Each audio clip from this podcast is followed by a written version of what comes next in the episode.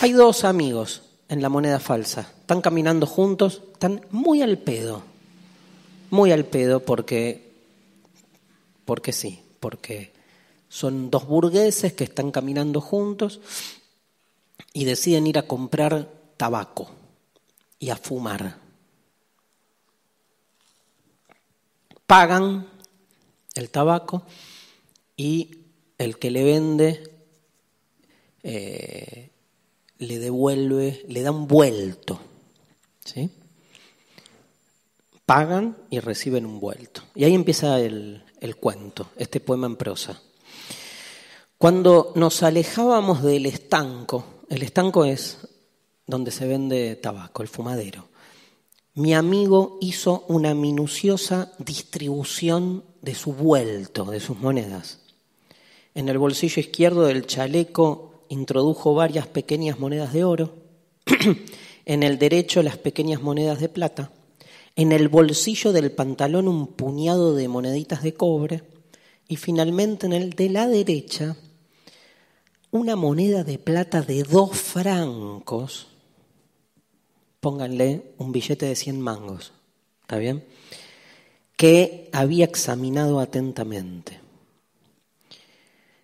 Singular y minuciosa distribución, dije para mis adentros, dice el narrador. Encontramos a un pobre que nos tendió su gorra temblando. No conozco nada más inquietante que la elocuencia muda de esos ojos suplicantes que contienen para el hombre sensible que sabe leer en ellos a la vez tanta humildad y tantos reproches. ¿Se imaginan ahí al muchacho viendo al pobre que pide y haciendo toda esta reflexión monológica interior? Y lo compara, ¿no? Dice, se encuentra algo similar a esta profundidad de sentimientos en los ojos lacrimosos de los perros a los que se azota. La limosna de mi amigo fue mucho más considerable que la mía. O sea, le dieron limosna. Pero él le dio unos mangos y el amigo le dio más. Y le dije, tienes razón, amigo. Después del placer de ser sorprendido, no hay otro placer mayor que el de causar una sorpresa hay que decir eso, ¿no? O sea, frente a una situación, evidentemente, eh, la pobreza del pobre lo conmueve hasta ahí. O sea, casi es como un disparador de toda una especie de lectura, si quieren, este, filosófica, entre comillas, ¿no? Acerca de eh, cómo relacionarnos con el otro desposeído.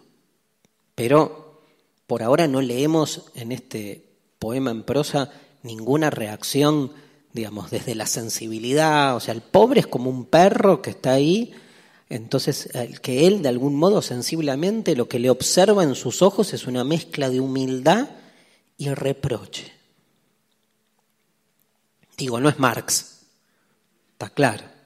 Tampoco es Baudelaire, ¿eh? es el narrador. No es Baudelaire el que sea. Baudelaire escribe un texto que se llama La moneda falsa y el que habla es alguien que puede ser cualquiera, de un típico personaje enunciador de un relato. Entonces, mírenlo, ¿no? La vuelta que le da con su mente. Ve que el amigo le da más guita que él. Y entonces le dice, repito, tenés razón, después del placer de ser sorprendido, no hay otro mayor que el de causar una sorpresa. Claro, porque el chabón, el pobre, nunca iba a esperar que le dieran esa moneda de dos francos, en definitiva, el billete de 100 mangos. Es como que ves a alguien que le da 100 pesos a alguien que pide 100 pesos. La verdad te felicito, te sale decir, ¿no? Eh, además, ¿qué estás buscando? Porque hay como, me fui a la mierda, pero aguántenme, hay como un placer en causar sorpresa. Yo lo entiendo al narrador.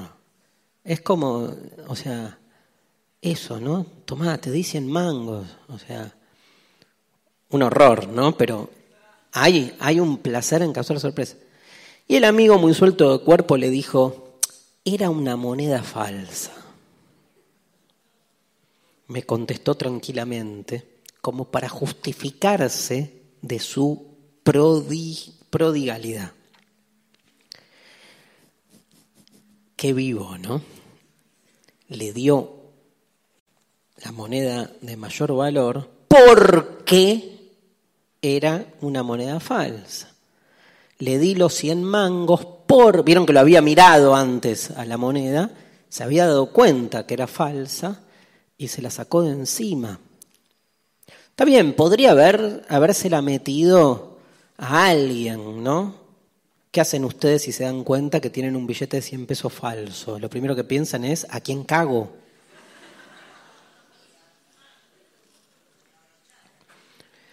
¿Qué?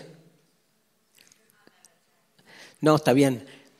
Sí, alguien con un poco más de... La primera, la primera reflexión es esa. Después, si tenés un poco más de moral, decís, bueno, lo perdí, lo perdí, listo, te la bancás. Y haces alguna reflexión como, bueno, hoy me toca a mí, mañana a otro. Cosas por el estilo, porque son 100 mangos. 100 dólares, ya te la regalo, ¿no? Pero, sigue el narrador, pero en mi miserable cerebro, siempre ocupado en buscarle tres pies al gato, paréntesis, dice, qué fatigosa facultad me ha regalado la naturaleza, cierra paréntesis, entró instantáneamente la idea de que semejante conducta, la de su amigo, por parte de mi amigo solo era excusable, o sea, ¿es perdonable o no es perdonable lo que hizo mi amigo? Se puso a pensar el sujeto, porque al sujeto le pasa algo muy particular. Él da limosna, ve que el hijo de puta de su amigo le da el triple de limosna, o sea, que lo hace sentir un sorete. Porque mirá, ¿cuánto, ponele, vos le das, no sé, dos pesos, y el otro le da cien. Pero a después, cuando te, haces, te sentís mal, vas y le decís, chao, wow, qué groso. Lo que no hay nada mejor que causarle una sorpresa. Es una manera de decirle, sos un hijo de puta, en realidad. Y el amigo le dice, era una moneda falsa. O sea, peor, porque se mofa de tu conciencia de soretidad, digamos.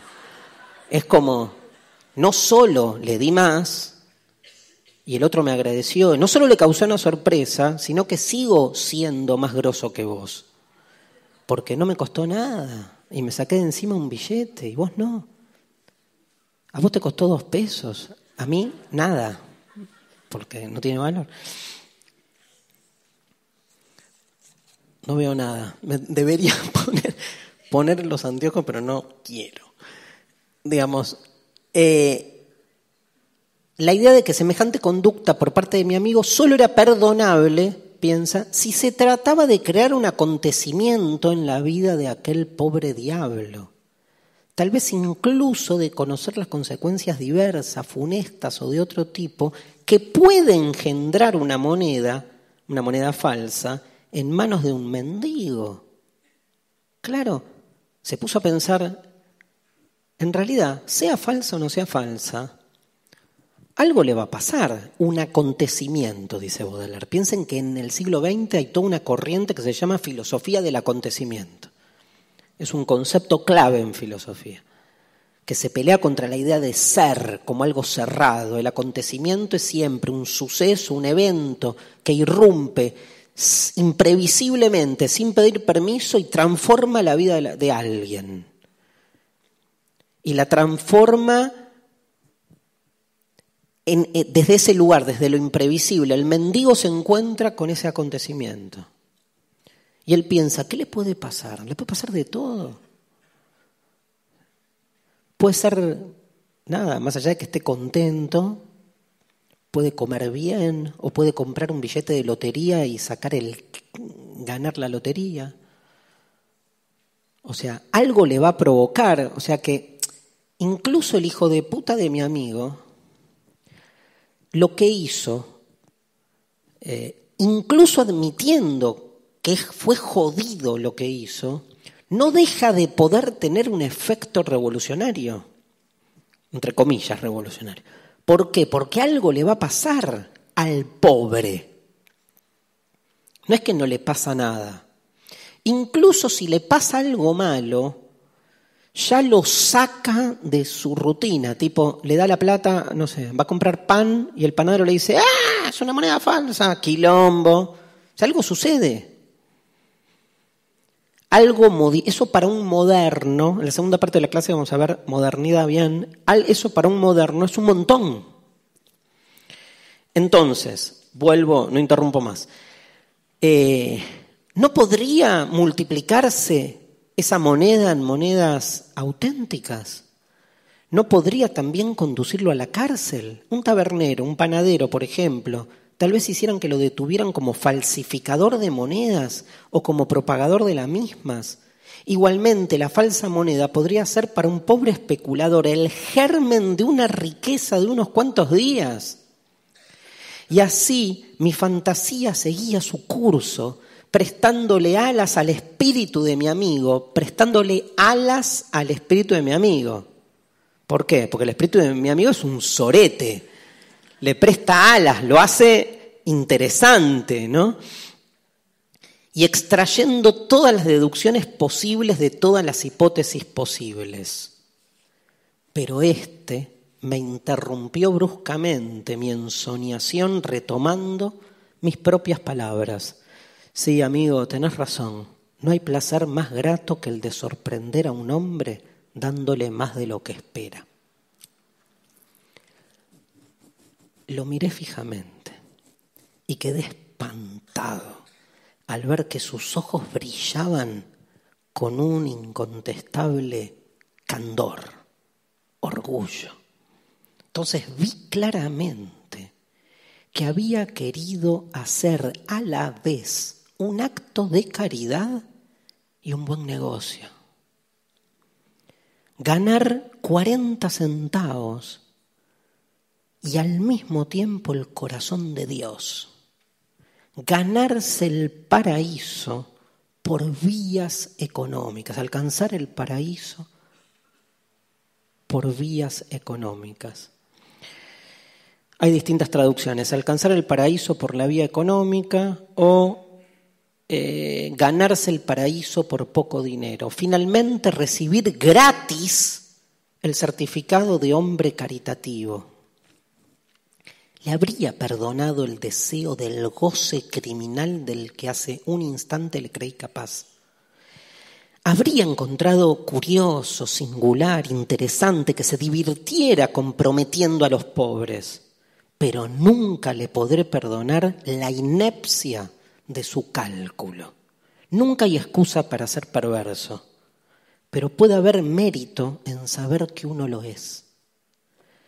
Pero el más irreparable de los vicios es hacer el mal siendo un imbécil.